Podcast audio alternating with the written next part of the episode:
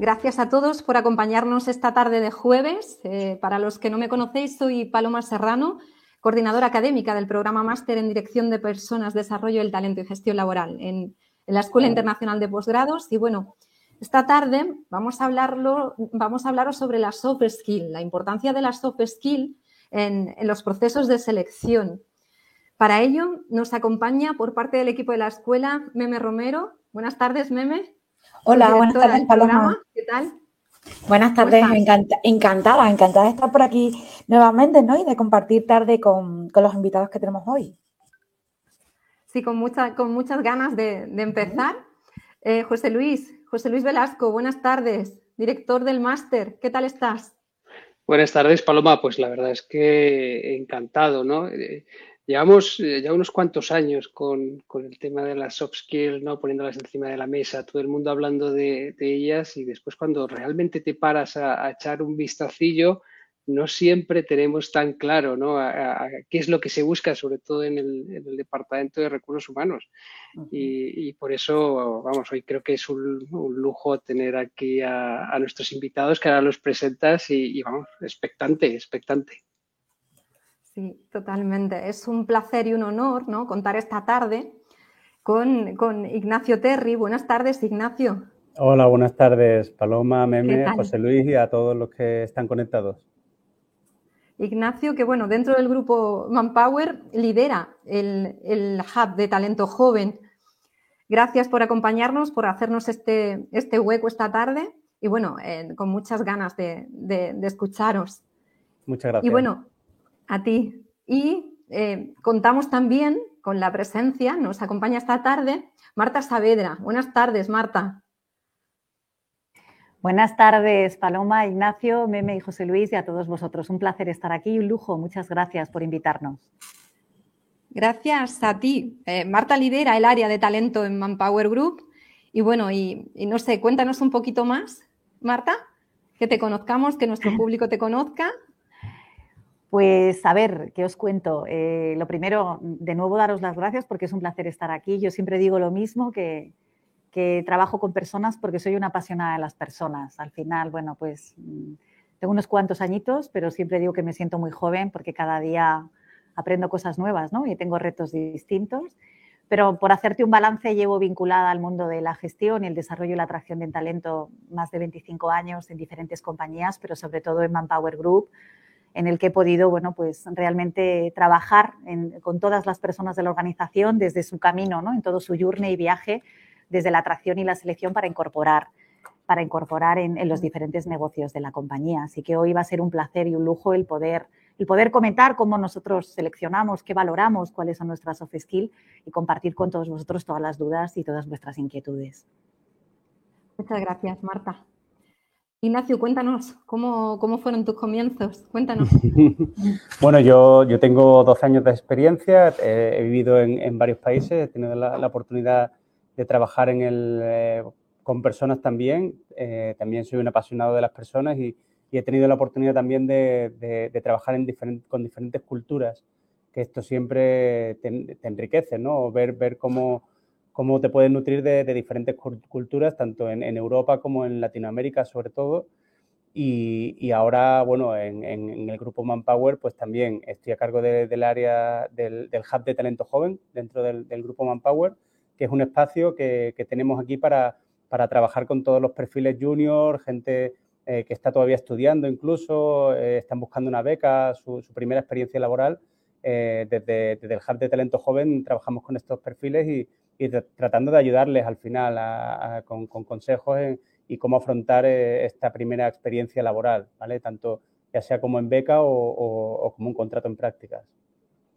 Y bueno, y esta tarde ¿no? hablaremos un poquito de esas TICs, ¿no? de esos consejos que dejaremos por aquí, si queréis eso, al finalizar un poco la webinar para que para nuestro público, ¿no? que al final es, eh, va dirigido eso un poco más junior o con poca experiencia laboral, y que quieren, y que quieren trabajar en este, en este sentido. Eh, bueno, yo animar a todos los participantes a que a lo largo de toda, de toda la ponencia nos vayan compartiendo en el chat tanto sus inquietudes, dudas, consultas, lo que queráis ir trasladando a los ponentes. Iremos interactuando con vosotros en el chat durante el directo Y al finalizar haremos un repaso eso de que no os haya quedado nada por contestar y, trasladaremos todo, todas vuestras inquietudes y, consultas a, Ignacio y a Marta. Bueno, yo eh, quería comenzar esta webinar ¿no? con, su título, ¿no? ¿Cuáles son, cuáles son para, para vosotros, Marta, esas soft skills más críticas en un, proceso de selección? ¿Qué es lo que más se valora o se considera más importante a trabajar? Muy bien, a ver, esta pregunta daría juego a, compartir muchas soft skills, ¿no? Pero yo siempre, cuando compartimos esto en el departamento de, personas y cultura con todos los equipos y, vemos las personas que queremos incorporar y nos planteamos y decimos cuáles son las soft skills para trabajar, qué es lo que ahora mismo necesitamos, realmente hemos ido sacando las respuestas conforme el contexto nos ha ido cambiando. Probablemente te podría responder cuáles son las soft skills si me lo llegas a preguntar en el 2017, te hubiera dicho algunas, y si me lo preguntas en el 2022, después de haber pasado una pandemia, después de haber tenido un contexto laboral absolutamente transformador, donde la digitalización, la transformación cultural y digital de las compañías nos ha hecho reciclarnos, reaprender y ser otras personas, esto nosotros lo que hemos hecho es contextualizarlo e incorporarlo en nuestros procesos de selección. Por concretarte, ¿qué soft skill? Pues va alineado a lo que hemos tenido todos que aprender en este entorno, ¿no? Con lo cual, que entendemos que ahora mismo no solo Manpower Group, sino cualquier tipo de compañía, son las que realmente dan respuesta a adaptarse a este entorno. La agilidad, la adaptabilidad, la adaptabilidad para enfrentarse a nuevos métodos, nuevas formas de trabajar, nuevos contextos, esa adaptación que hay que tener no solo en el contexto, sino con diferentes personas, lo que decía Ignacio, ¿no? de, que ha trabajado en diferentes culturas y se ha tenido que adaptar a diferentes personas ¿no? y a diferentes culturas en distintos países. Para nosotros ahora es súper importante esa adaptabilidad. Eh, otra soft skill que nosotros manejamos mucho es el trabajo en equipo y la colaboración. Eh, volvemos, gracias a Dios, la pandemia se radica y volvemos a contextos donde volvemos a tocarnos y a empatizar, pero hemos tenido que trabajar en equipo en un entorno muy digital y muy virtual, donde hemos tenido que valorar personas que se incorporen y que quieran integrarse en este contexto y sepan trabajar en equipo y la disposición. Importante que las personas eh, sepan resolver problemas, por lo tanto también para nosotros la resolución de problemas es una soft skill que valoramos muchísimo y, que realmente sean capaces de, adaptarse no solo al entorno, sino también dar respuestas a tanto a los clientes como a los negocios para que realmente las personas puedan llegar a, ese nivel de resolver cosas estando en un entorno donde realmente han estado solos. ¿no? Con lo cual, todo esto lo hemos incorporado y ahora eh, hemos aumentado más la soft skill. Estas eran un poco las críticas y ahora realmente lo que queremos es esa ambición de querer, esa ilusión, esas ganas de entrar en un proyecto. Eso es una soft skill que nosotros valoramos mucho, la ilusión, el compromiso, el propósito, es decir, que las personas realmente sepan que ahora entraremos más adelante con Ignacio, ¿no? A compartir con vosotros realmente cuál es nuestro propósito y qué tipo de comportamientos nosotros valoramos internamente, pero, pero sí que es cierto que la orientación a objetivos, a tener claro a la empresa dónde vas a trabajar y, qué vas a hacer es, es una soft skill súper importante. La autonomía para saber trabajar de una manera organizada y autónoma en un entorno donde eh, probablemente tu manager o tu líder o la persona con la que trabajes esté en otro punto distinto, ¿no? Y la capacidad de priorización. Creemos que es súper importante también el ser personas con un alto grado de madurez para saber mm, priorizar. Y cuando digo alto grado de madurez, no hablo de edad.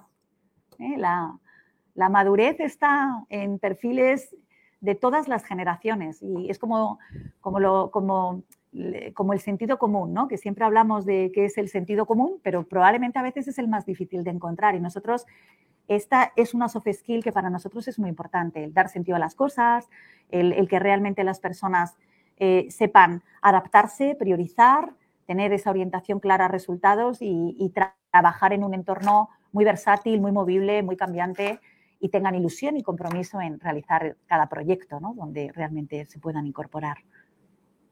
Me puedo extender muchísimo, pero no quiero contar mucho porque si no el público lo voy a aburrir, pero creo que esto es un poco lo crítico y lo que estamos ahora buscando. No sé si respondo a tu pregunta, Paloma. Sí, sí, totalmente, totalmente. Porque al final eh, esa es la realidad actual de los recursos humanos, ¿no? A lo que vamos mm. dirigido, a la ilusión, al compromiso. Ahora detallaremos un poquito más lo del propósito, si te parece. Y, bueno, y entiendo como el alto grado de madurez al que te refieres es a la hora de enfrentarte, ¿no? Tanto a esa entrevista como, como eso es, al puesto de trabajo al que, al que te presentas tu candidatura, ¿no? Entonces, no sé si, bueno, eh, un poquito eh, responde a algunas de las cuestiones que nos han ido haciendo los, participantes previamente a la webinar eh, con respecto a la realidad de los recursos humanos actual. Mira, nos, preguntaban también, ¿no? Nos han trasladado durante estos días, ¿no?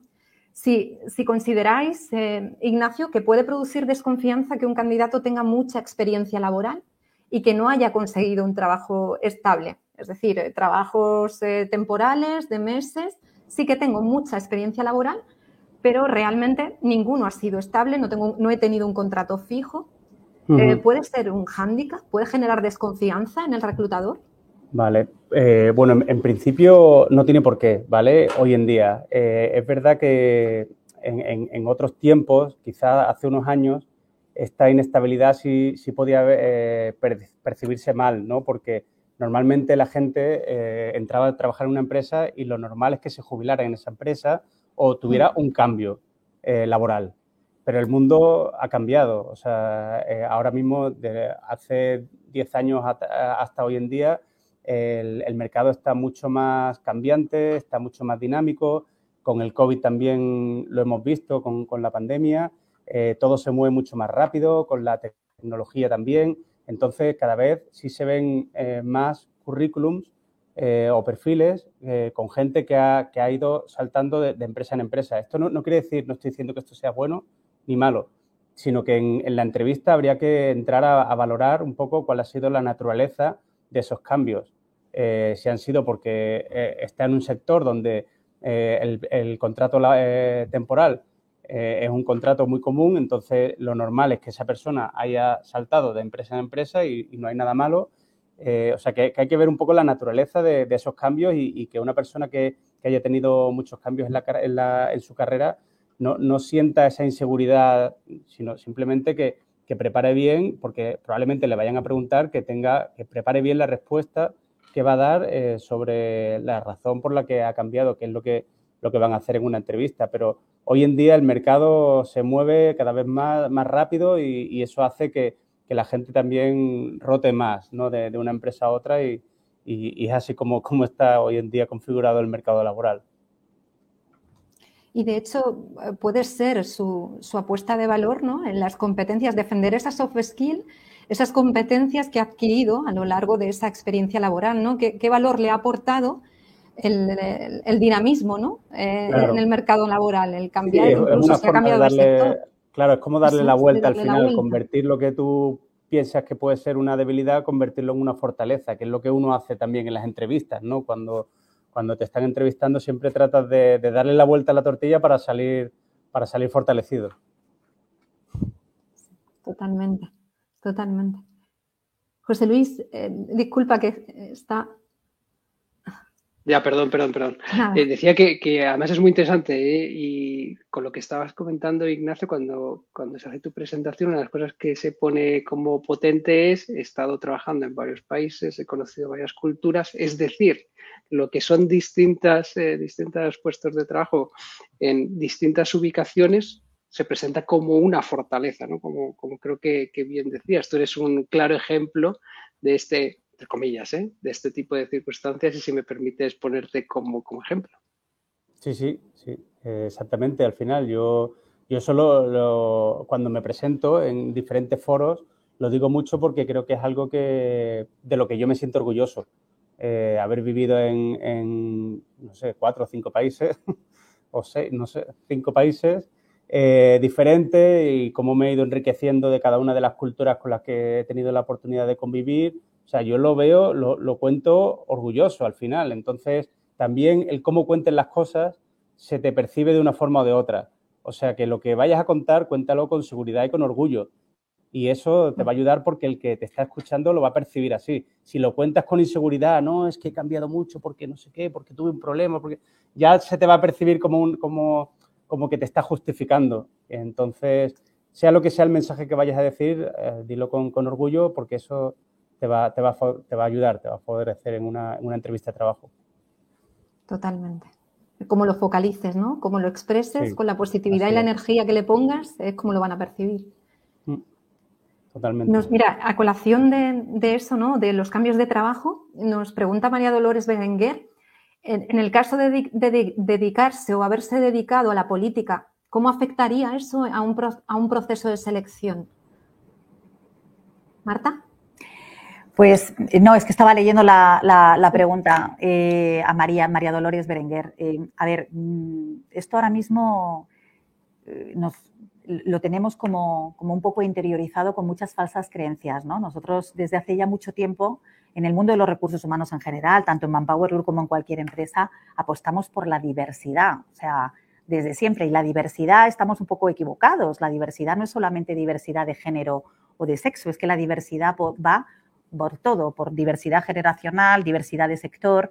Y, aquí meto la, parte política, la parte de religión y la parte de cualquier tema. Yo llevo toda la vida haciendo selección de personal y en mi vida he preguntado a nadie a quién vota, con quién está casado y qué hace. Quiero decir, sí le puedo preguntar qué hace los fines de semana si considero que es una pregunta pertinente para el puesto de trabajo al que va a hacer, porque a veces eh, los reclutadores o nos pasamos por defecto o por exceso, ¿no? Y hacemos, o no hacemos a veces las preguntas que tenemos que hacer o hacemos preguntas que no debemos, ¿no? Y entonces, en respuesta a tu pregunta, no tiene nada, no tiene, no, te contesto desde un punto de vista porque no tengo nada que decir. Es que es indiferente, es que no es pertinente, es que da igual, es una diversidad, es que el haber trabajado en política, el haber trabajado en religión, el haber sido cura, es que nosotros, ayer estuve en unas ponencias súper buenas, que eran en las jornadas de, de recursos humanos y una de las ponentes decía esto, que al final las, las, etiquetas nos las ponemos nosotros y tenemos un montón de falsas creencias. Al hilo de lo que dice Ignacio, a las entrevistas tenemos que ir siendo, queriéndonos a nosotros mismos. No tenemos que ir ni justificando nuestros perfiles ni, ni por lo que van a pensar. O sea, es indiferente. No creo que afecte en el proceso de selección, de verdad, de ninguna de las, eh, por lo menos hablo desde la experiencia que yo tengo en esta compañía y en otras, para nosotros, al contrario, te diría que es una fortaleza que aporta porque nos gusta enriquecer los equipos y, cogemos, vamos, es que no lo preguntamos, o sea, eh, realmente muchas veces nos enteramos de la vida de la gente cuando una vez está incorporada y nos la cuenta, ¿no? Porque en eso intentamos realmente potenciar mucho la diversidad, crear equipos eh, que a nivel generacional sean distintos, que a nivel, o sea, a, todos los niveles, a nivel de sector, y esto puede ser una cosa de ellas. Por lo tanto, no creo que afecte ni en positivo ni en negativo, creo que aporta, que al final las experiencias que cada uno tenemos en nuestro ámbito privado son nuestras, y creo que es enriquecedor porque probablemente ese ámbito de la política, eh, en función de tu perfil, que no sé cuál es, seguramente te sirva para crecer y aprender más.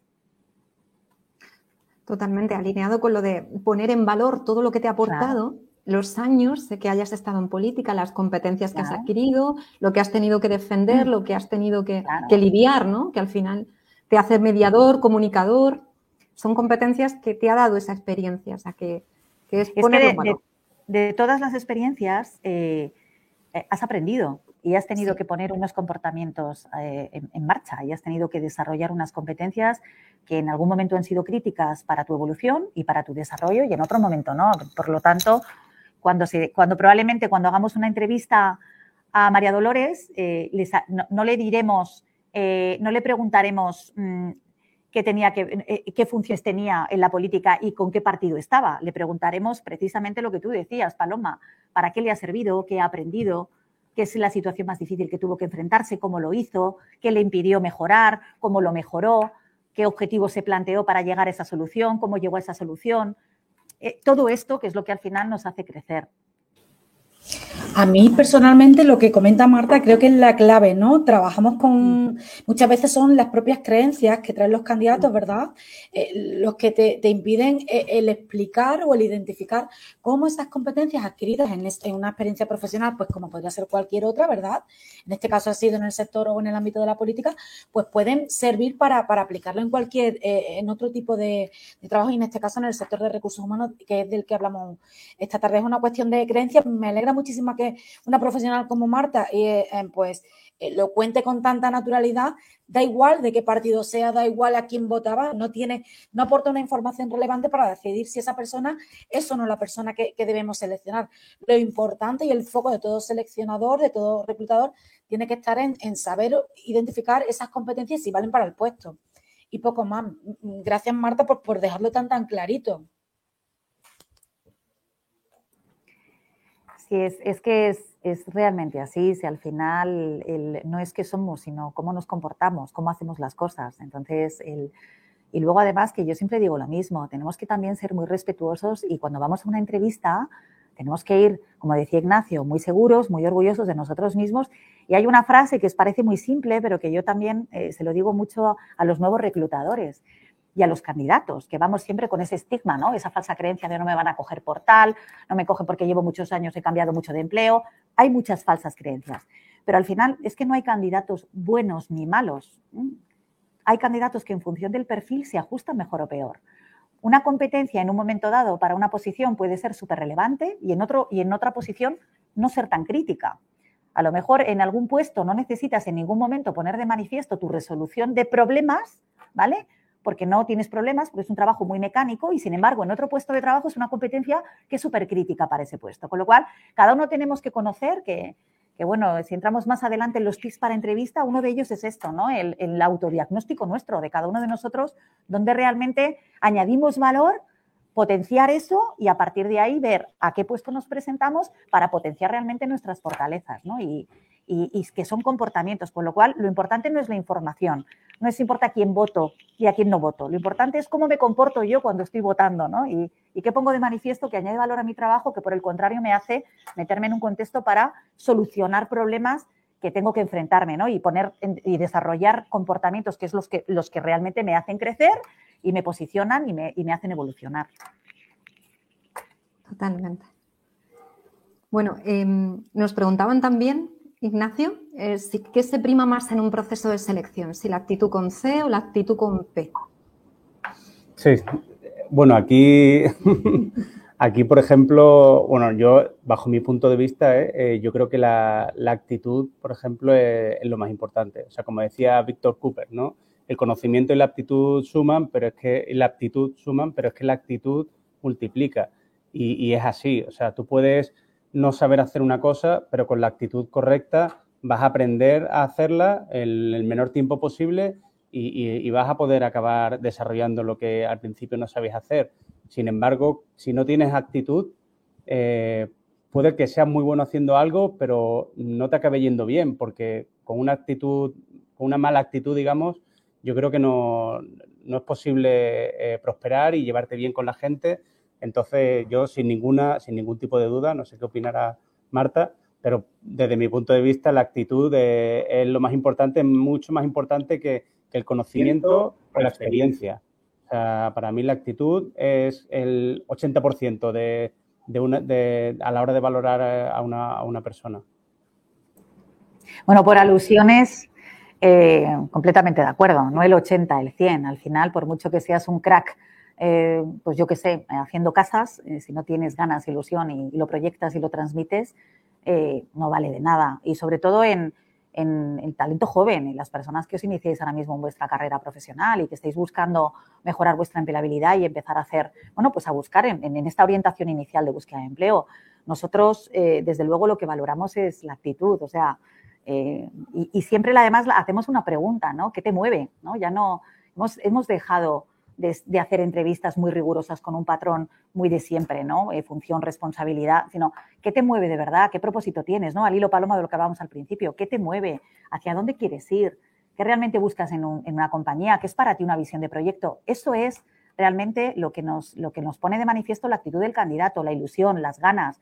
Entonces, es el 90% del éxito en los procesos de selección. Uno tiene que querer y saber, pero si por mucho que sepa no quiere, al final su, no va a crecer y ya no es solo crecer, porque cuando hablamos de crecer todo el mundo piensa siempre en, una, en un crecimiento jerárquico o piramidal, ¿no? Y al final el crecimiento es transversal. Nosotros hablamos mucho de lo que es la competencia learnability, ¿no? Y es lo que nosotros movemos internamente, las ganas de aprender, las ganas de hacer cosas de manera diferente. Yo me lo pongo en mi caso. Yo tengo ya muchos años y cada año aprendo. Y el día que deje de aprender me muero. no nos lo sabemos todo y tenemos que estar al día, pues eso es lo que buscamos en la gente, ¿no? Al final, esa actitud de ganas de, siempre estar eh, queriendo saber más, aprender, curiosear, hacer las cosas distintas, tener ganas, involucrarse en los proyectos y a la hora de buscar trabajo, pues eh, sí que es cierto que es muy importante eh, la actitud que tenemos frente a una oferta de empleo, el cómo nos buscamos la vida para saber qué empresa nos llama, quién nos va a entrevistar, a qué se dedica, qué propósito tiene, o sea, todo esto que, bueno, pues que al final nos mueve para cuando llegamos a una entrevista demostrar realmente que es que nos interesa el proyecto. Por lo tanto, vamos, 100%, Ignacio, 100% de acuerdo contigo. Sí, no, y, también por, agregar algo, que, que al final la actitud es algo que depende al 100% de nosotros mismos. O sea, eh, tu conocimiento, el conocimiento que tú tienes es el que tienes. Tú, eh, dependiendo de tu actitud, y, puedes ampliarlo o, o, no. Pero de cara, por ejemplo, a afrontar un proyecto nuevo, eh, el conocimiento que tiene es el que es, pero la actitud depende solo de ti, o sea, de cómo afrontas tú los problemas, eh, los proyectos, los nuevos desafíos o una entrevista de trabajo, depende solo de ti. Y, no hay nadie más de fuera que te, pueda condicionar eso. O sea, que, también esto que sirva de, motivación a la, gente, que, la actitud, que es lo que más, lo más importante y lo que más se valora dentro de, una entrevista o, en general alguien de fuera, es algo que solo depende de ti y de nadie más.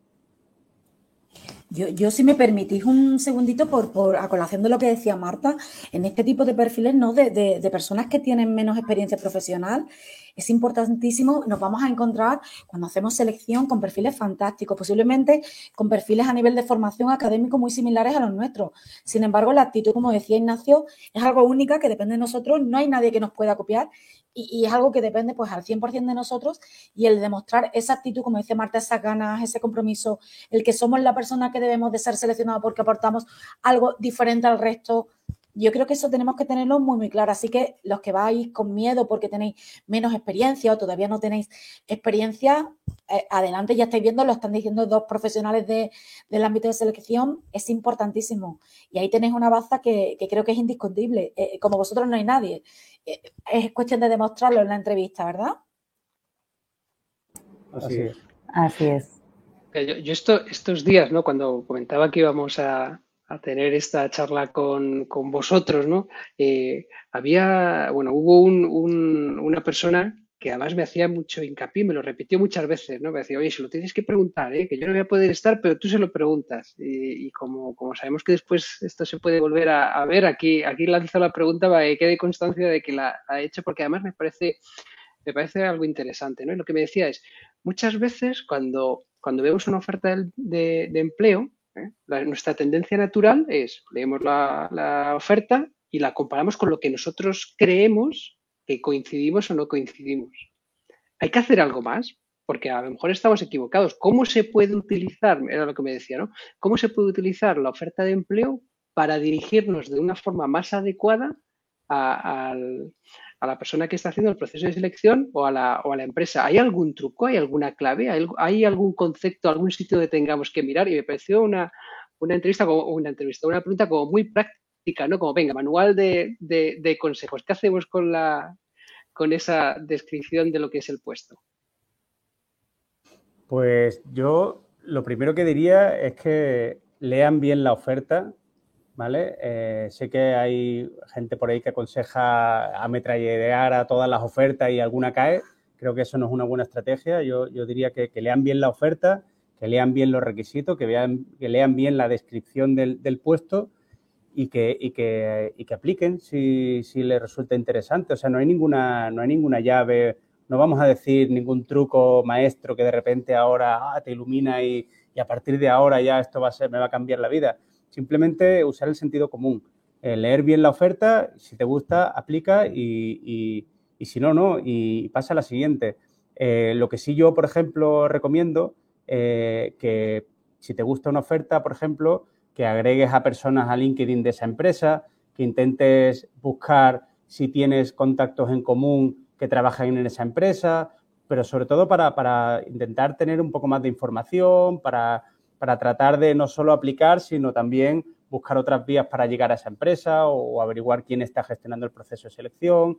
Eh, entonces, claro, sí, hay, otras cosas que se pueden hacer aparte de, aplicar a la, oferta Pero, pero sí, yo sobre todo buscaría puntos en, contacto, ¿no? Con, la persona que ha publicado o con la empresa como tal. Y ahora lo tenemos muy fácil con LinkedIn. O sea, es que te metes en, en LinkedIn y enseguida puedes ver cuál de tus contactos tiene otro contacto que ha trabajado en esa empresa o trabaja y le puedes mandar un mensaje y te puede conectar y tal. O sea que siempre, siempre hay otra forma además de, aplicar, pero sí, lo importante también es eso, aplicar y, realmente ser conscientes de si, tú eres un perfil interesante para, para, ellos y a ti también te gusta lo que, lo que están ofreciendo.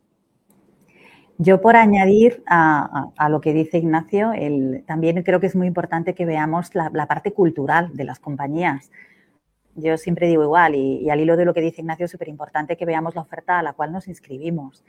Yo no soy muy partidaria a la hora de dar consejos de disparar, y perdonar la frase, disparar a todo lo que se mueve, ¿no? Al final, el disparar a cañonazos sin tener una planificación de dónde voy y que vaya alineado, vuelvo a lo de siempre, ¿no? A mi propósito y al proyecto que yo quiero, ¿no? Con lo cual, cuando veo una oferta, el consejo que os podría dar es ese, ¿no? Todo lo que ha dicho Ignacio, de leerla bien, los requisitos y, y que no hay ningún truco, pero sí también por añadir el ver la parte cultural al final de, cada compañía. Al final ver, yo creo que es importante que veamos la misión y los valores que tiene cada empresa para ver si van alineados a los nuestros. Lo digo por Manpower Group. En Manpower Group eh, somos compañía de personas. Nuestros valores son las personas, el conocimiento y la innovación.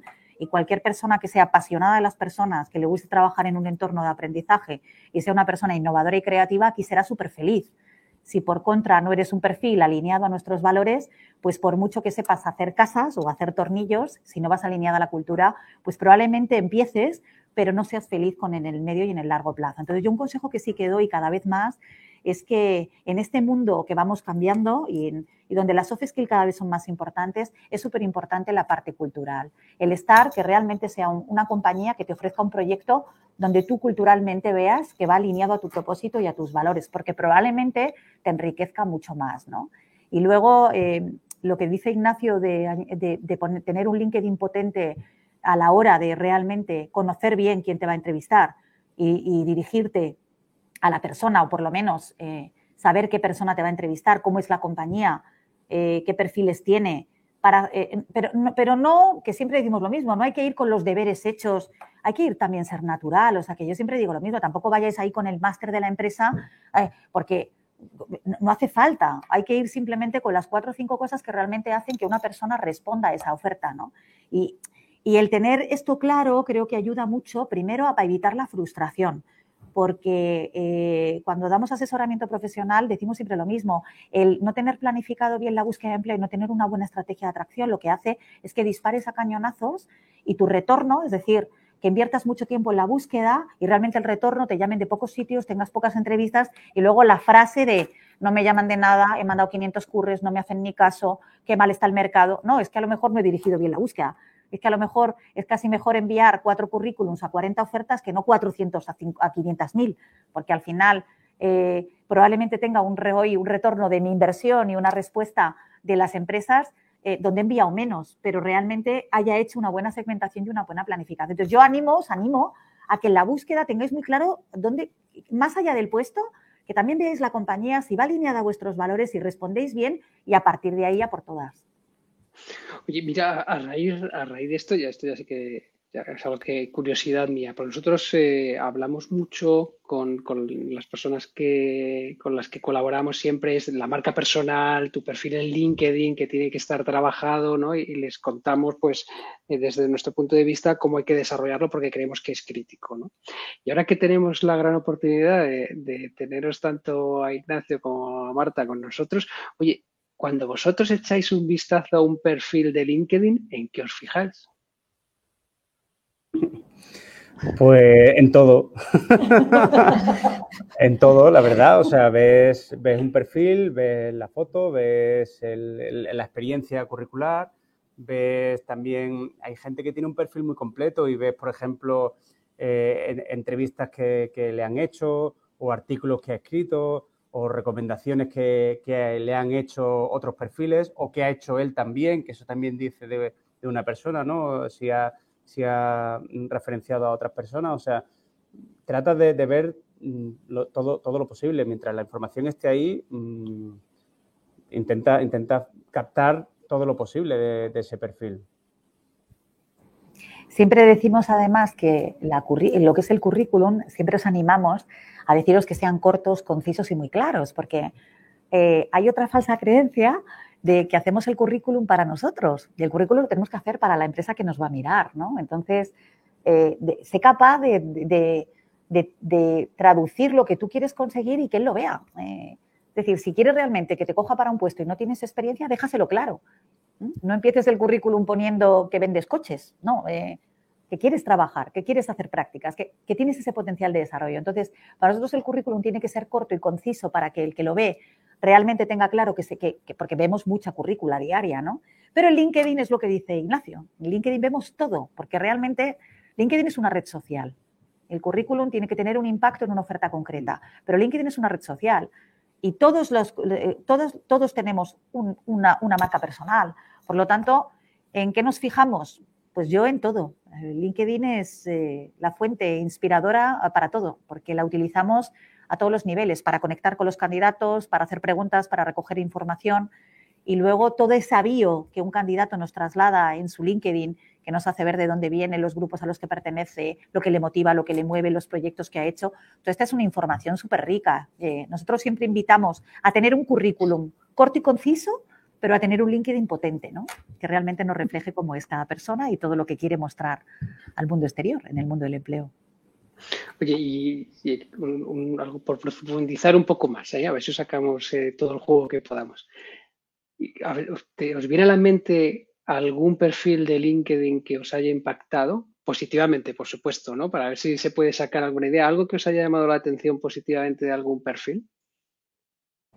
Pues sí, sobre todo una cosa que a mí me gusta mucho ver, que no se ve mucho tampoco, eh, es precisamente el, haber participado en algún artículo o, en alguna entrevista que te han hecho hay gente que puede decir, es que a mí no, yo no, he, escrito artículos, no me han hecho entrevistas, pero bueno, siempre se puede sacar algo que, exponer y explotar. O sea, cuanto más completo tengas el perfil de, LinkedIn, mejor. Por lo tanto, piensa que puedes enseñar en, LinkedIn que te ayude a, ser más visible.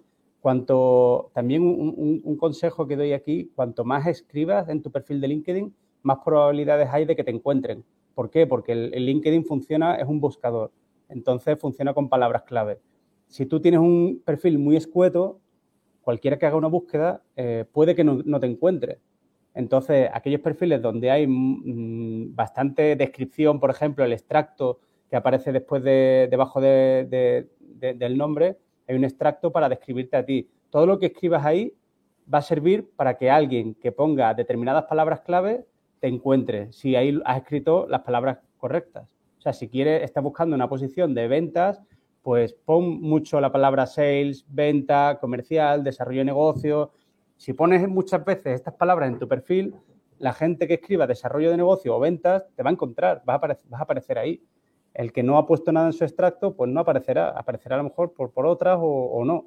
Entonces, el, perfil de LinkedIn lo más completo posible. Eso, eso es un escaparate al final que, te ayuda. Por tanto, no sé si estaréis de acuerdo conmigo, cualquier profesional tiene que tener ese escaparate, ¿no? Para que cualquier empresa que quiera encontrar un perfil como el suyo lo encuentre a él, pero especialmente un compañero de recursos humanos, un profesional de recursos humanos, no se puede permitir el lujo de, no tener un perfil en, LinkedIn, ¿no?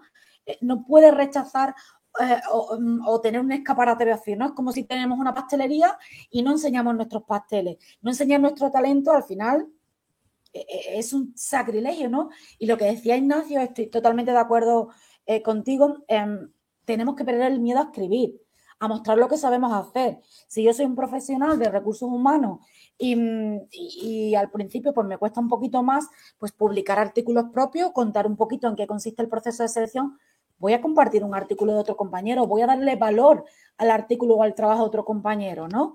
Y luego con, poquito a poco me iré soltando y, daré ese paso o ese salto a publicar artículos propios. Tenemos que perder el miedo, al final no deja de ser un escaparate, como, como dicen Marta e Ignacio, y un profesional de recursos humanos tiene, como cualquier otro profesional, pero especialmente nosotros que buscamos talento en, en LinkedIn, tenemos que utilizarlo, tenemos que enseñar nuestro talento y mostrarlo al mundo, ¿verdad? Sí, así es. ¿Y, de, qué forma hay que prepararse ¿no? para, para encontrar un puesto de trabajo? ¿no? ¿Cómo hay que prepararse para esa, esa búsqueda de empleo, de ese primer empleo, de ese cambio de empleo o de esa promoción ¿no? en la trayectoria profesional?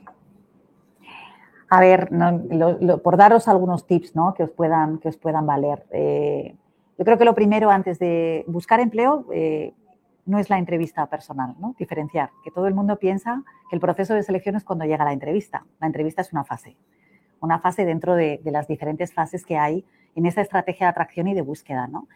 Eh, nosotros siempre aconsejamos primero un networking, que no hace falta el networking, no hace falta ser un profesional con experiencia para tenerlo. Creo que todos los estudiantes dentro de sus propias escuelas, dentro de sus propios compañeros, pueden tener una red de contactos, ¿no? Y con esta red de contactos iniciar ese perfil en LinkedIn, porque a veces, muchas veces, pues yo entiendo que asuste, ¿no? Te metes en un perfil en LinkedIn, ves ahí siete grabaciones, 500 cosas, artículos, grupos, y dices, madre mía, si yo solamente tengo mi experiencia y mi formación y, poco más, ¿no? ¿Cómo me voy a poner aquí, no? Pues primero que invitamos a esto, a ponernos en LinkedIn, a ponernos en las redes sociales, sobre todo en las redes profesionales y hacer networking. Y hagamos networking desde lo más sencillo. Eh, no vamos a inventar la rueda, vamos a empezar con nuestros amigos, vamos a empezar con nuestros profesores, vamos a empezar en nuestra, con nuestros, bueno, pues las universidades y vamos a empezar con los diferentes proyectos donde de una manera o de otra hemos tenido cabida. Eso nos va a ir permitiendo tener una red de networking. Luego vamos a planificar. Realmente tener una estrategia de búsqueda de empleo, yo siempre aconsejo el tener una buena planificación. ¿Dónde me voy a dirigir? ¿Qué, qué puesto quiero buscar? ¿Hacia dónde voy a ir? ¿Y cómo quiero que me vean? Y a partir de ahí empezar porque esto permite pues, saber lo que decíamos antes, una de las dos soft skills, priorizar hacia dónde me voy a dirigir, con qué objetivo y poner el foco y no dispersarme. Porque os digo una cosa, eh, buscar trabajo es trabajar. Eh, no se trata de estar, es que he mandado 10 curries y no me llaman porque he estado reactivamente en mi casa viendo lo que LinkedIn InfoJobs me busca. No, buscar trabajo es invertir, trabajar en buscar trabajo y, realmente invertir un tiempo para hacer una búsqueda proactiva. Hoy en día no funciona lo reactivo. Eh, y la estadística lo dice, el, 20% de, la gente que encuentra trabajo no ha sido es reactivo, el otro 80% es proactivo, porque todos invertimos un tiempo en llegar a esas ofertas que nos interesan. Entonces, bueno, la planificación, la priorización, el, establecerte también unos objetivos y un deadline, que esto nos hace también tener un compromiso con nuestra búsqueda de empleo. Marquémonos un siempre decimos, ¿no? Los objetivos importantes, que sean medibles, mesurables y alcanzables y motivantes.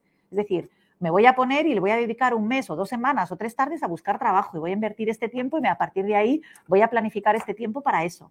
Y luego hacemos un benchmarking. ¿A qué tipo de empresas? ¿Qué sectores hay? ¿Qué me interesa? ¿Qué, puestos están publicando? ¿Qué tipo de perfiles buscan? Y a partir de ahí, teniendo toda esta información, empiezo ya a buscar trabajo. Por lo tanto, hay un trabajo previo, hay un trabajo de mucho campo, de invertir tiempo. y creo que esto es importante y me gusta comentarlo porque, porque el, retorno de la inversión, es decir, lo que yo invierto en buscar trabajo, el, mayor porcentaje es porque no lo he hecho bien desde el principio.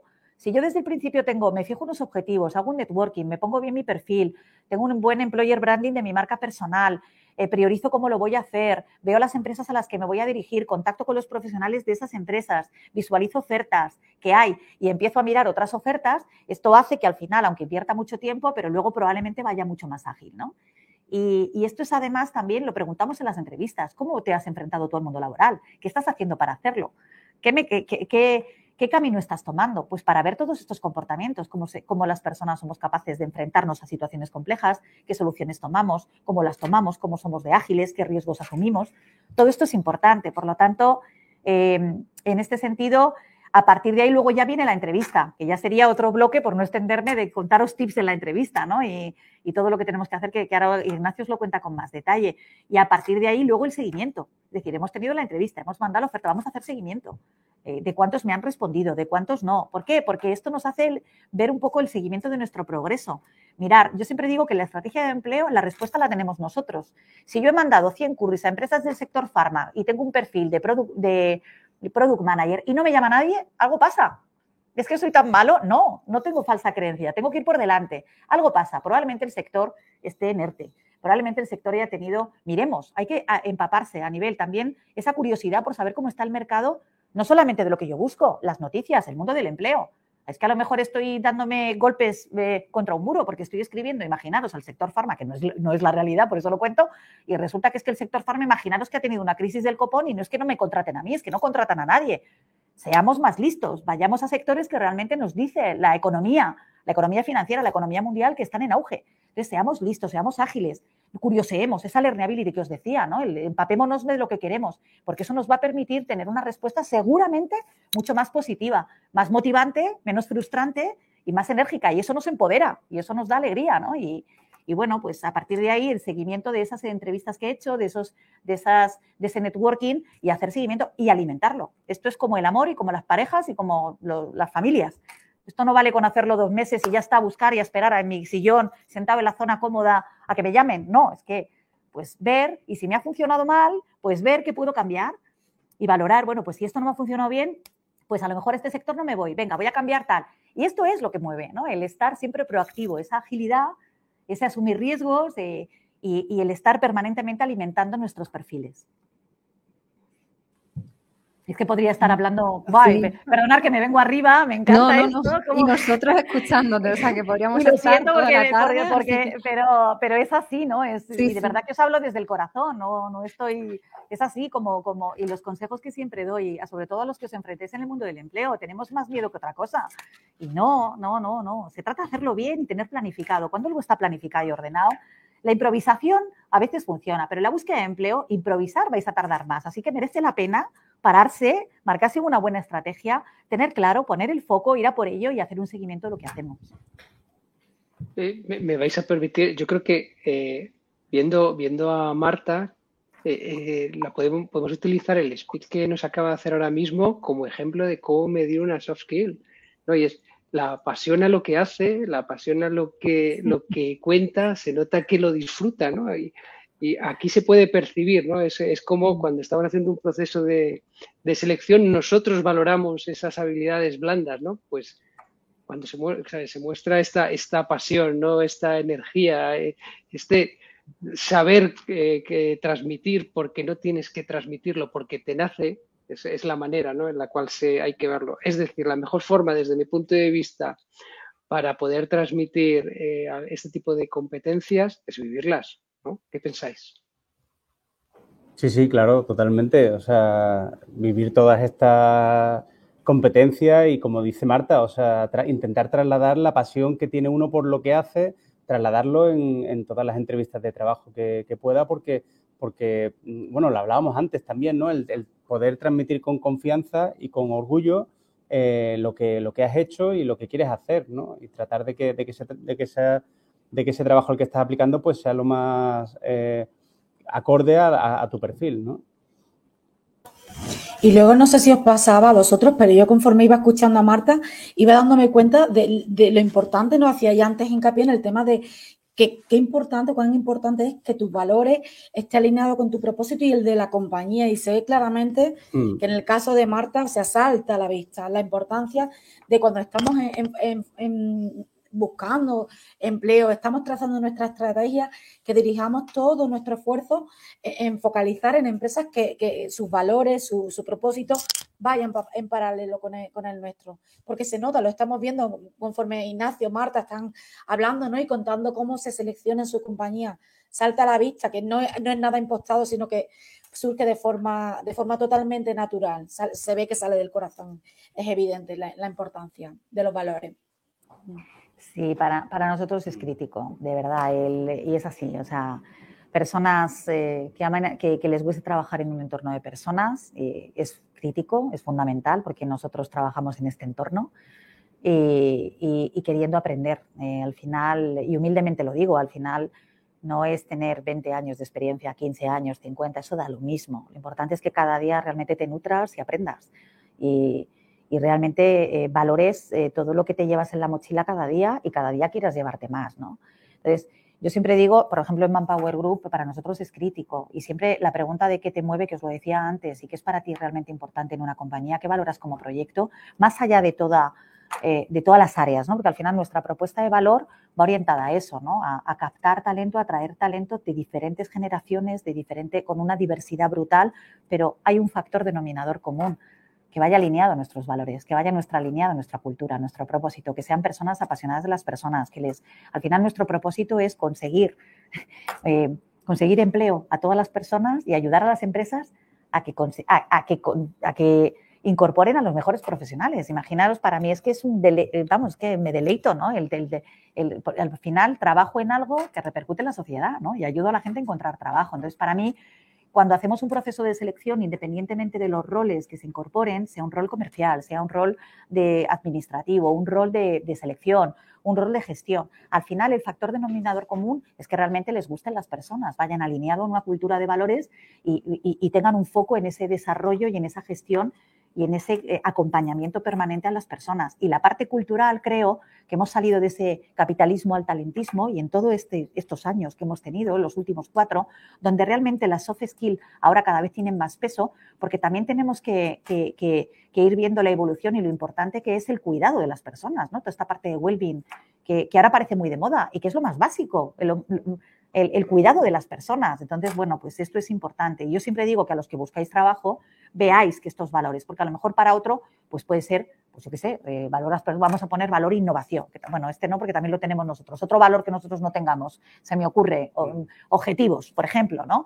Pues cualquier persona ambiciosa, cualquier persona con muchísimas ganas de conseguir resultados, con una orientación clara a tener objetivos, que le muevan proyectos duros, desafíos, pues tendrá que ir a este tipo de compañías y tendrá que ver que realmente está integrado en sus valores, ¿no? Porque a lo mejor eh, si tú eres una persona eh, em, que realmente no te mueve trabajar por objetivos, que realmente trabajas bien en la zona cómoda, que es absolutamente lícito, en un entorno donde a lo mejor el estrés no te gusta, no te hace sentirte bien, no te sientes confortable, pues a lo mejor mm, en, este tipo de compañías, pues a lo mejor no tienes cabida, porque no vas a ser feliz, no porque no valgas. Ojo, y lo digo, no es que no se ajuste tu perfil, es que eres tú realmente el que tampoco te mueve a ti de dentro, ¿no? Entonces, es cada vez más importante la parte cultural, la parte de valores, las soft skills, los comportamientos, la alineación y, que, bueno, pues que realmente haya aquí, se, vayan todos los astros unidos, ¿no? No es tan fácil buscar empleo por, por todo esto ahora, ¿no? De hecho, estoy viendo un comentario de una persona que dice que tenía un, trabajo estable y que fue frustrante eh, buscar su primer, su primer empleo. Y, es verdad, porque buscar empleo es una actividad frustrante, porque es continuamente, o sea, nadie ha ido a buscar, bueno, a lo mejor hay alguien que haya ido a buscar trabajo y en la primera posición que aplica lo llaman y lo cogen, pero eso no, no suele pasar. Lo normal es acumular muchas aplicaciones, hacer muchas entrevistas que te digan que no, que no, que no, que no, hasta que de repente te dicen, te queremos, estás contratado. Entonces, hasta que llega ese momento, es una actividad muy frustrante que, hay que saber manejar esa frustración. O sea, hay que saber, hay que prepararse, hay que, hay que marcar una estrategia, lo decía Marta antes, hay que tener las ideas muy claras, ir preparado para, eso, para, para que cuando vayas a ir a buscar trabajo eh, tengas en cuenta que, que, vas a recibir muchos nos. Eh, eso es lo, mismo que pasa en, cualquier trabajo comercial. Cualquiera, cualquiera que haya hecho algún trabajo comercial que nos esté oyendo ahora mismo eh, va, a entender la relación porque te tienes que preparar para, eso, ¿no? Para recibir noes y, cuando, me dicen un no me alegro porque estoy más cerca del sí. Y ese tipo de, pensamientos son los que nos ayudan eh, también con la búsqueda de trabajo. Que es la resiliencia, la competencia clarísima en este nuevo entorno, el, que es lo que dice Ignacio, ¿no? el levantarte eh, cuando te caes y estar siempre con ganas de seguir. ¿no? Y, cada vez más en este entorno donde los cambios son permanentes tenemos que ser cada vez más resilientes porque no tenemos que dejar de luchar ¿no? y de conseguir lo que queremos en este ámbito y en cualquiera. ¿no? Muchas gracias. Sí. Bueno, hay bastantes dudas, o sea que los chicos sí que, sí que quieren trasladaros eh, algunas dudas y, bueno, y, e inquietudes, ¿no? Como la que comentaba Ignacio de María Ruiz. Eh, Yolanda Contreras nos pregunta, dice, después de trabajar durante varios años en formación para el empleo, me encuentro en un momento de cambio personal y he decidido trasladarlo también a mi ámbito profesional. En estos momentos me he aventurado a realizar un máster de recursos y salir de mi zona de confort. ¿Cómo, ¿Cómo puedo plasmar en mi currículum esta decisión de cambio? Bueno, pues dentro del currículum, obviamente, eh, especificar que, estás haciendo este máster, porque tiene que aparecer ahí, eh, la gente tiene que saber que estás estudiando esto. Y luego en el currículum también, yo también recomiendo que, se, que se escriba una breve reseña, un, párrafo pequeñito con una descripción sobre tu perfil y ahí también es el espacio para, poder explicarte un poco eh, en qué momento estás, ¿no? Pues mira, tengo 10 años de experiencia, he trabajado en esto, esto y esto y ahora, porque soy una persona inquieta, eh, estoy realizando un máster en recursos humanos y me gustaría dedicarme a los recursos humanos porque esto, esto y esto. Es muy breve, pero explica de una forma muy clara eh, tu momento de, vida ¿no? y, por qué estás haciendo lo que, lo que, estás, lo que estás haciendo. ¿no? En este caso, estudiar un máster de recursos humanos, que si venía del área de formación, son dos áreas muy complementarias, o sea, no, no, no, son, no son temas opuestos, o sea, que, que de hecho eh, alguien que se haya desarrollado en el mundo de la formación y que haga un máster de recursos humanos es súper lógico y, que, le, va, a completar muchísimo su perfil, vamos, estoy seguro. Sman Miri nos comenta, dice, cuando se trata de requisitos, ¿cuántos requisitos debe cumplir, eh, debemos cumplir con la oferta para aplicar? ¿O cuál creéis que es el mínimo para aplicar? No hay una respuesta de dos o cuatro o seis eh, realmente. Va en función de cada cliente y de lo que es crítico para cada empresa. Eh, entonces, eh, si por ejemplo una compañía es extranjera, el requisito prioritario será tener ese nivel de inglés C1 o C2 para poder optar. Entonces, a lo mejor ahí pides cuatro o cinco requisitos, pero realmente el crítico va a ser ese. Eh, cada compañía tiene sus puestos de trabajo y cada puesto de trabajo tiene sus propios requisitos. Si me preguntas a mí en Manpower Group eh, cuáles son los requisitos básicos, pues en principio, dependiendo del rol, los requisitos son que puedan incorporarse al mundo profesional, eh, que realmente en función si van a vender o son roles de ventas, tengan esa intención ilusión por vender y de hecho nosotros en nuestras ofertas siempre hacemos preguntas abiertas para dejar ver todo eso que un candidato quiere contar y no puede porque en el currículum no lo puede trasladar. ¿eh? Por lo tanto, así es lo que es, el potencial ese de desarrollo que tenemos todos y que no sabemos que lo tenemos. Y, y en función, si por ejemplo estamos buscando un puesto en la parte más de administración y ya se necesitan bueno, pues unos skills técnicos evidentemente serán prioritarios. Si va a ir a la parte financiera, necesitaremos que sepa X, E o Y en función de conocimientos de contabilidad, lo que sea. Quiero decir que no hay que cumplir dos, tres o cuatro. Luego, nosotros somos tremendamente flexibles. Eh, cada compañía en función del perfil, es decir, si, buscan un, experto en SAP, pues el requisito fundamental será que conozcas SAP y a lo mejor el inglés es tiene una segunda prioridad, ¿no? Entonces, no hay un número para darte una respuesta, eh, Smahan, porque no realmente cada compañía tiene sus propios requisitos. Y para nosotros en, Manpower Group el requisito fundamental, primero, el que apliquen a la oferta es, mm, ya es muy valioso, pero sí que es cierto que, en función de la posición a lo que opten, valoramos y priorizamos, los mismos requisitos pueden tener un peso en un puesto y bajar a un segundo nivel o un tercer nivel en otro.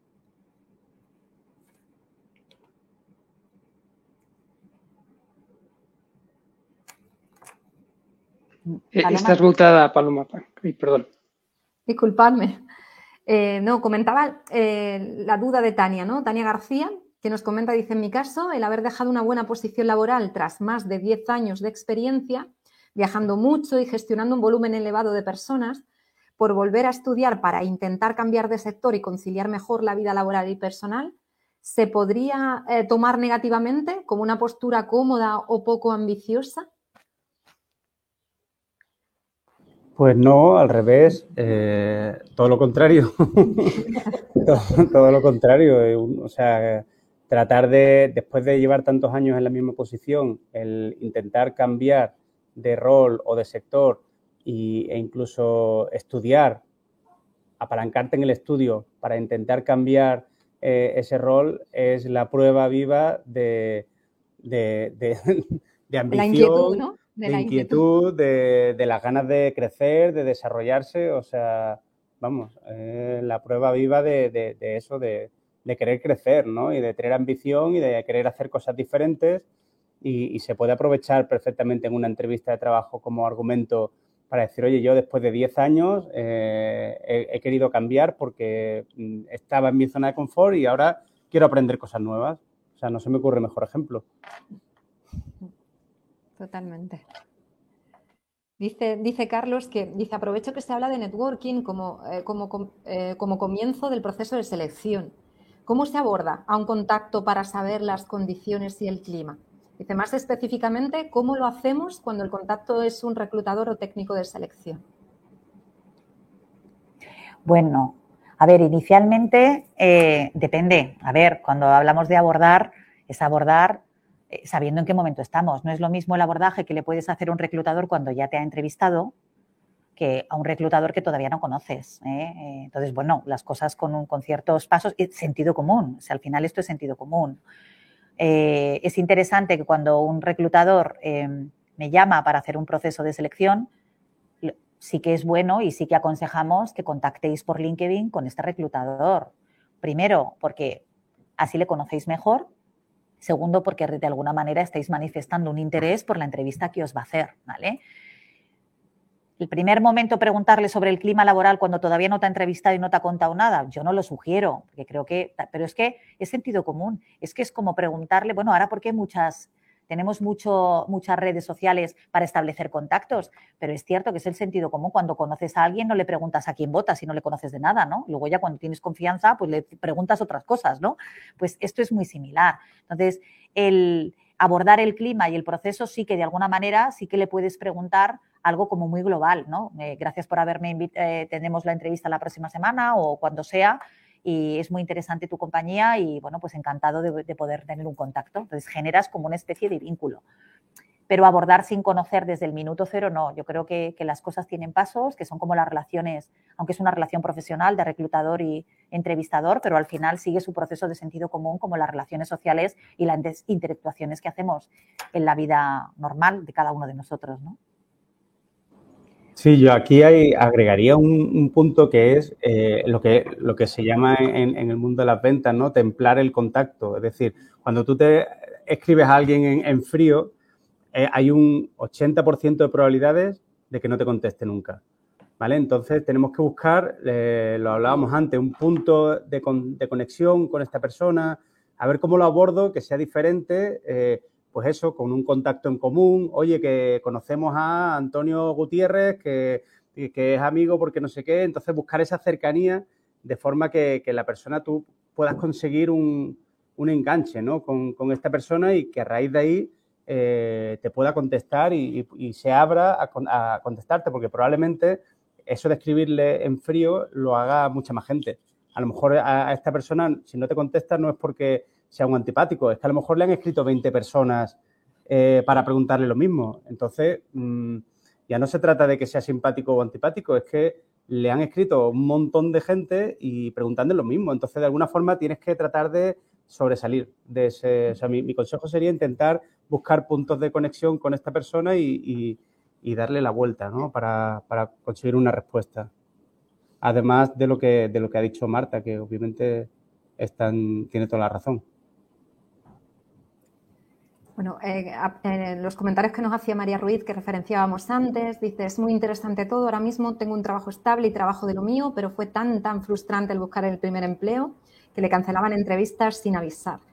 En esta profesión es muy importante saber que detrás hay personas y que generas un compromiso. Un buen reclutador tiene que tener un saber estar con la persona que se encuentra detrás, nos comentaba María. Totalmente, María. Dice Víctor, ¿qué valor le otorgáis a un candidato que viene recomendado por un trabajador de la empresa? Pues muchísimo, porque además eh, estaba leyendo también mientras que comentabas, para nosotros es crítico el, a ver, si yo soy apasionada y te cuento que vengas a trabajar en Manpower Group, ya está, te estoy diciendo lo que yo vivo, ¿no? Con lo cual, si tú vienes, es porque realmente, eh, primero, yo te he convencido porque tú crees en mí, ¿vale? Y yo te conozco, si yo te referencio en otra compañía, tiene un valor importantísimo. Nosotros incluso internamente hacemos campañas de tráete un amigo a Manpower. O sea, fíjate cómo es que, que, damos premios por tráete un amigo a Manpower, únete a sumar talento en nuestra organización, porque tú eres la primera o el primer que vas a ser embajador de nuestra propia marca, que vas a trasladar realmente nuestros valores de compañía, vas a trasladar de una manera real y muchas veces, mira, en los procesos de selección empatizo también con María, eh, tenemos que estar a la altura, nos creemos que tenemos la sartén por el mango y no. Los reclutadores tenemos que ser sobre todo muy empáticos y muy humildes y ganarnos la confianza de las personas. Y en este sentido, eh, para mí en los procesos de selección integramos a mucha gente de la casa. Eh, yo pongo a Ignacio y hace entrevistas conmigo. Ignacio traslada porque cuenta su propia experiencia. Entonces, eh, muchas veces tenemos que hacer ese employer branding con las personas de la organización y cuando alguien de la compañía nos trae un recomendado, pues es que si yo traigo un recomendado es que doy fe de que esa persona va alineado a sus valores, esa persona se va a comprometer, esa persona le va a gustar el proyecto, esa persona va a responder bien, ¿no? Con lo cual es un, es un compromiso porque cuando yo recomiendo a alguien, estoy segura de que ese perfil vale, pero no solamente que es un perfil que se ajusta, sino que ese perfil va a responder bien. Y es una responsabilidad para mí. Si sale bien, estupendo, pero si sale mal. Por lo tanto, para nosotros es un elemento, es un plus, es todos los recomendados para nosotros, todos tienen un tratamiento muy especial, pero especialmente las personas que vienen referenciadas porque realmente... Eh, es ser embajador de nuestra propia marca y, creemos que, es bueno, es súper positivo. Para nosotros es una iniciativa de arranque. Ya, ya os digo que el Tráete un amigo a Manpower lo potenciamos internamente todos y todas las personas que vienen referenciadas son, vamos, pero tanto interno como externo. Es decir, que todas las personas vuestras hemos estado en esta web, todas las personas que, os, que estéis en este, en este ay, que no me sale. Este, bueno, donde estamos ahora mismo conectados. En el webinar, ¿no? En este webinar. Gracias, Paloma. Pues evidentemente os invitamos a que contactéis con Ignacio y conmigo ya en LinkedIn, que directamente os vamos a aceptar y ya podemos tener este primer punto de contacto y ya, si, o sea, ya, ya si os gusta Manpower ya ni os cuento, ¿no? Pero que por supuesto, tiene mucho peso para nosotros las recomendaciones, muchísimo. Gracias, Marta. Pregunta María, dice, una pregunta, como reclutadora, ¿cómo podemos manejar los datos de, otra persona, teniendo en cuenta la ley de protección de datos, teniendo en cuenta que a veces en las entrevistas se maneja información de la empresa? Sí, e, es un tema también bastante delicado, eh, porque claro, la ley de protección de datos es una ley que se ha endurecido mucho en los últimos años. Eh, nosotros como empresa somos responsables de, cuando una persona aplica, somos responsables de del tratamiento de sus datos. La ley es, muy clara. Eh, nosotros podemos utilizar estos datos solo y exclusivamente para los fines que se, por los que está aplicando la persona.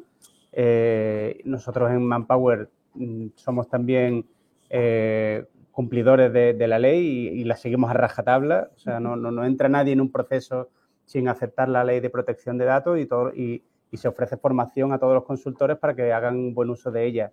Entonces, bueno, en este sentido, cualquier candidato que aplique una oferta en Manpower puede estar tranquilo de que sus, datos están protegidos con, nosotros, ¿no? Y a la hora de compartirlos con, el cliente, también nosotros tenemos cláusulas con nuestros clientes donde ellos también tienen que guardar confidencialidad. Esto es muy delicado porque muchas veces cuando una, persona está buscando trabajo, eh, si está optando por una consultora que no sigue tan a rajatabla esta ley de protección de datos, puede ser que su propio jefe acabe enterándose de que esta persona está aplicando a un puesto. Entonces, es, son, es información muy sensible, muy delicada, donde, donde estamos expuestos. ¿no? Entonces, gracias a la ley que tenemos en España y en Europa, eh, estamos, estamos muy protegidos y, en empresas como nosotros que seguimos esta ley a rajatabla, ya, ya os comento que, que podemos estar tranquilos ¿no? en este sentido. Gracias, Ignacio. Bueno, yo eh, antes hemos estado hablando de, las estrategias, ¿no? Desde el rol de, del candidato, ¿no? Y yo me gustaría preguntaros eh, cuáles son las estrategias en la atracción del talento. Sé que estamos un poquito fuera de hora. Permitidme que, pararnos aquí, pero eh, ¿cuáles son esas estrategias en la atracción? Bueno, son, son varias porque vamos eh, modificándolas anualmente. Nosotros vamos muy alineados al contexto que vivimos. Eh, y para nosotros la, parte fundamental de atracción es la, propuesta de valor que podemos ofrecer a las personas para, para traerles a nuestra organización. Em, la propuesta de valor lo que realmente recoge son las cinco grandes áreas que cualquier candidato necesita independientemente de su edad, su situación vital, su propósito y su momento, bueno, el momento profesional que atraviese y recoge lo que a cada uno de nosotros, cuando vamos a una búsqueda de empleo, nos gustaría que nos dieran respuesta, ¿no? Cómo es esta compañía en respuesta en el área de conciliación, que es lo que nosotros hemos llamado My Balance, cómo es, qué respuestas nos da, cómo se comunica, cómo se trabaja la información dentro de esta compañía, a nivel de resultados, a nivel de estrategias, si es una compañía que comparte la información, si es visible, a nivel lo que nosotros hemos llamado My Tools, toda la parte de comunicación queremos cuando queremos una empresa, lo que tiene que ver con desarrollos, lo que nosotros hemos llamado My Career, toda la formación transversal y de desarrollo y el desarrollo profesional y eh, que, tenemos dentro de la compañía cuando entramos. Por lo tanto, hay candidatos que les mueve más el desarrollo profesional, hay otros que les mueve más la conciliación. Luego todo el área de compensación que hemos llamado My Benefits. ¿Eh? Y luego toda la parte que hemos trabajado mucho y que creemos que cada vez es más importante, muy alineado esta soft skill, que hacemos en materia de reconocimiento. Nosotros, nuestra propuesta de valor va muy orientada a personas.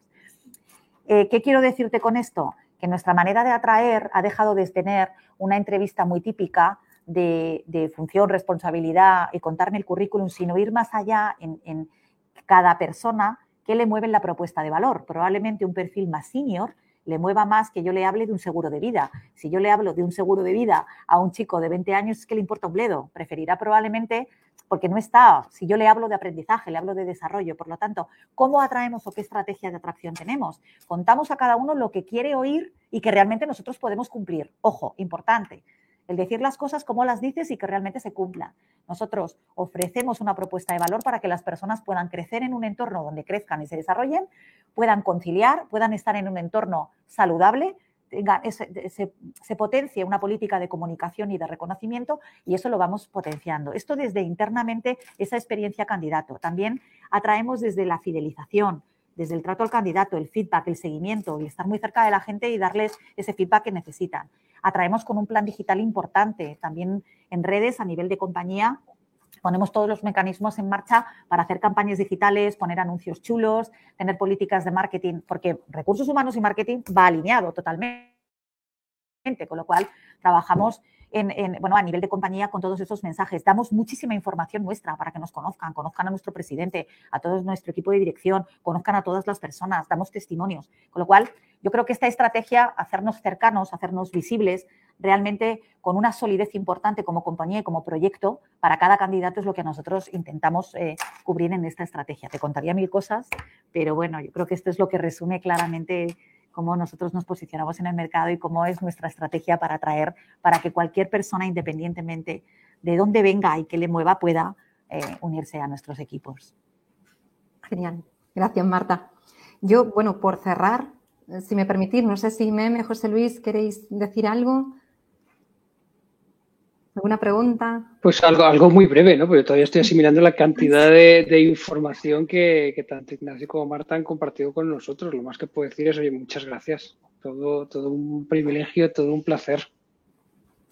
Y yo sumarme a lo que cuenta José Luis, daros las gracias porque lo habéis contado de una forma muy sencilla, muy desde el corazón. Eh, y es de agradecer para, todas las personas que están al otro lado, para nuestros alumnos y las personas que, que han llegado porque mm, le habéis dado además tips muy, muy prácticos y eso es lo que necesita pues la gente que está en pleno proceso de formación y además eh, eh, en pleno proceso también pues, de búsqueda de, nuevas oportunidades profesionales. Gracias por, por, contarlo también y tan sencillo y desde la humildad y desde el cariño con el que los dos lo, lo habéis contado. No me queda más que decir otra vez, gracias. No, muchas gracias a, vosotros. La verdad es que ha sido una tarde muy interesante eh, poder, poder compartir con, con, vosotros y también escuchar las preguntas tan interesantes que nos, que nos hacen los alumnos. Ya os decía al principio que aprendemos cada día y para nosotros estar en esta webinar y, y poder responder a estas inquietudes es un aprendizaje, ¿no? El ver qué, os mueve también a la gente que estáis buscando empleo y, y qué os mueve como, como, como centro universitario de máster, ¿no? Para potenciar esa empleabilidad en los estudiantes, con lo cual nosotros felices de estar aquí y los agradecidos de verdad por haber contado con nosotros somos Ignacio y yo, así que gracias por nuestra parte. Un placer. Gracias a vosotros y bueno, eh, a todos los que habéis estado con nosotros esta tarde. Bueno, todos son palabras de, ha sido enriquecedor, muchas gracias. Nos dice Lidia, muy interesante de verdad, una información muy útil para lo que estamos en búsqueda activa de empleo. Un placer. Y bueno, y por parte de la escuela, agradeceros que estéis aquí con nosotros. Es un privilegio teneros a los dos y que saquéis este huequito para compartirlo con nosotros. Y bueno, esperamos veros pronto. Y a los participantes, gracias una tarde más. Nos vemos pronto. Muchas gracias a todos. Buenas tardes. Hasta luego. Buenas tardes. Muchas gracias.